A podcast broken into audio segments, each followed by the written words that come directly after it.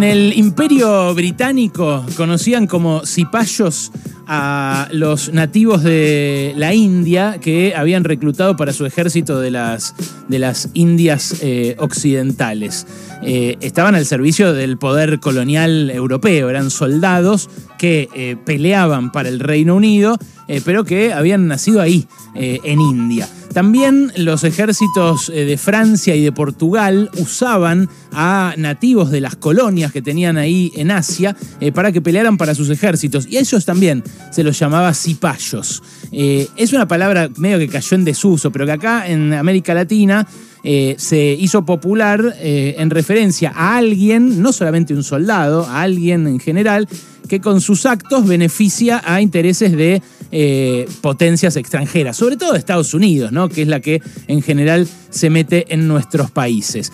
Algunos lo usan solamente para descalificar al otro. Ustedes recordarán eh, a Alberto Samid, por ejemplo, que eh, a mí, en el programa de Ernesto Tenenbaum, donde estaba Mauro, donde estaba Kaku, que no me deja mentir, eh, me dijo que era un pelotudo y un cipayo. Eso es un pelotudo y un cipayo. Claro, esto, digamos. Porque te lo dije en la cara y te lo digo ahora también. Eso es un pelotudo y un cipayo. Claro, bueno, eso. hay gente que usa la palabra cipayo para simplemente descalificar al otro. En ese caso, a Samid lo enojaba que yo le hablaba todo el tiempo de sus causas de evasión, le pedía los tickets y bueno, eso es lo que lo enojaba a él. ¿Qué sé yo? Historia antigua.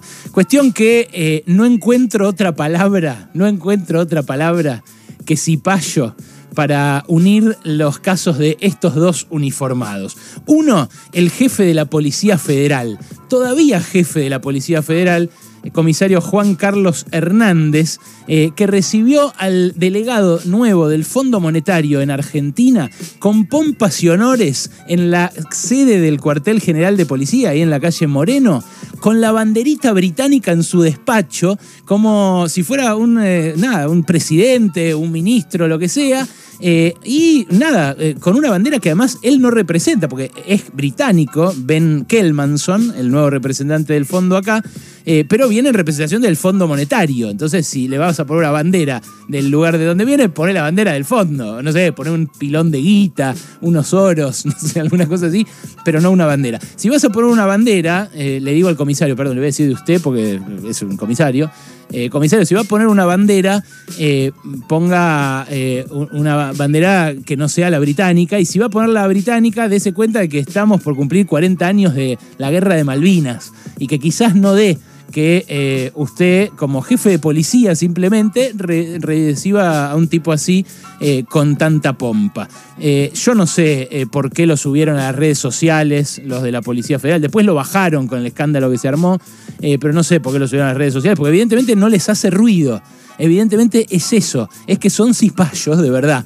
Porque ¿qué, tiene que hacer el fondo yendo a la policía? Salvo para preguntar si tienen suficientes, no sé, cascos para la represión cuando tengan que hacer el ajuste, eh, o si tienen balas de goma para hacer pasar el recorte presupuesto. No sé, no sé. El otro caso, para el que tampoco encuentro otra palabra, es el que reveló ayer Horacio Berbisky en el cohete a la luna. Horacio Berbisky contó que el actual jefe del Estado Mayor Conjunto, el teniente general Juan Martín Paleo, participó durante el gobierno de Macri de ejercicios militares que contemplaban la invasión de Venezuela bajo las órdenes del Comando Sur estadounidense. O sea, hizo un ejercicio militar en donde los militares argentinos hacían el trabajo sucio de los yanquis, hacían un despliegue de tropas para apoyar una invasión norteamericana a un país hermano nuestro. Un país, está bien, que eh, tiene muchísimas cosas cuestionables, cuyo presidente Nicolás Maduro eh, ha incurrido en violaciones de los derechos humanos eh, muy, muy controvertidas y, y, absolutamente repudiables, repudiadas por organismos que velan por los derechos humanos. El tipo reprimió manifestaciones, encarceló opositores que no tenían que ser encarcelados. Ahora, en general el narcotráfico, la ayuda humanitaria y los derechos humanos son la excusa que pone Estados Unidos para invadir, porque después a sus países amigos como Arabia Saudita, que también viola sistemáticamente los derechos humanos, nadie le dice nada y al revés, tiene soldados estadounidenses en sus bases eh, sin que le genere ningún ruido. Por ejemplo, el, el, caso del tipo que asesinaron en una embajada y lo descuartizaron en cachitos. Bueno, eso lo hizo Arabia Saudita y lo hizo en, un país, en un tercer país. a ver, lo curioso, curiosísimo, es que este hombre, el teniente general eh, Juan Martín Paleo, en ese momento, en el momento en el que hizo este ejercicio eh, con los yanquis de invasión eh, a Venezuela, no era jefe del ejército, era jefe de despliegue rápido. El que lo ascendió a jefe de Estado Mayor Conjunto es Alberto Fernández. O sea, fue el actual gobierno el que lo puso hoy a cargo de las tres armas y a cargo de la estrategia. Bueno, eh, para mí el gobierno tiene que explicar esto, eh, tiene que explicar también eh, que haya callado esta situación el gabinete, que no le haya preguntado por qué hizo un ejercicio como este, que para mí es un, es un acto escandaloso. Yo ayer leía la nota y decía, no puedo creer, mira, Venezuela estaba con otro nombre, le ponían Vulcano. América del Sur le ponían Patagonia del Sur. Entonces era como todo simulado, pero claro, Brasil se llamaba Febo, Argentina se llamaba Ares, entonces eh, planificaban todo como en un TEC, decían, bueno, ahí entra la invasión por Febo, nosotros apoyamos por Ares, cualquier cosa, una cosa eh, realmente indignante.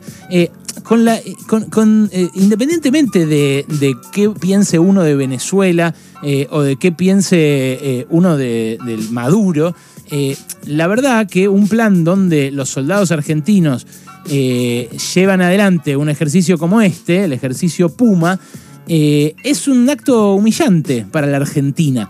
Y lo hacen de vuelta militares que deberían estar pensando en eh, las amenazas reales para nuestro país, para nuestros hijos, para nuestro trabajo, para nuestra forma de vivir. Eh, o sea que si lo mirás a la distancia, si mirás que en Venezuela en realidad no terminó habiendo ninguna invasión, que al revés, la situación un poco se, se estabilizó, la oposición se está presentando a elecciones, no hubo ninguna fuerza multinacional de invasión de las Naciones Unidas, como suponía en este ejercicio. Eh, eh, incluso hasta dejaron de venir migrantes de Venezuela, porque venían en lo más duro de la crisis, pero ahora nos siguen viniendo en, ese, en esa cantidad. Entonces, eh, además de regalarse como, como tentáculos para un poder extranjero, son pésimos haciendo su trabajo principal.